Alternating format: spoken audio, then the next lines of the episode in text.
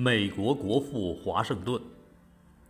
乔治·华盛顿 （1732-1799 年）是美国独立战争的领导者，美国的第一位总统，被美国人民尊称为国父。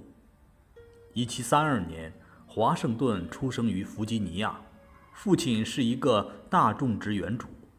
16岁时，华盛顿去西部做了土地测量员。这时，英法两国为了争夺在北美的领地和利益发生了冲突，双方都开始积极备战。命运为华盛顿提供了一个走入军界的机会，他由此成为英属弗吉尼亚地区的一个少校副官，时年十九岁。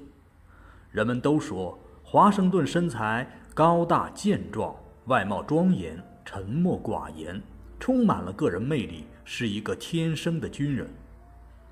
在接下来的战争中，华盛顿不仅出色地完成了任务，而且多次出生入死，被称为最勇敢的人。1775年6月17日，华盛顿被大陆会议委任为大陆军总司令。他以卓越的指挥才能、坚韧不拔的毅力，带领各路人马出生入死，浴血奋战了八年。终于赢得了独立战争的胜利。由于华盛顿的汗马功劳，于是就有人劝说他当国王，但被华盛顿拒绝了。他辞去了一切职务，解甲归田，回到美丽的故乡，过着隐居的生活。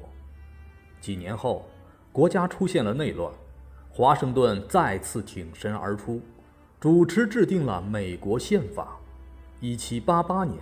根据宪法进行总统大选，华盛顿以全票当选为美国第一位总统。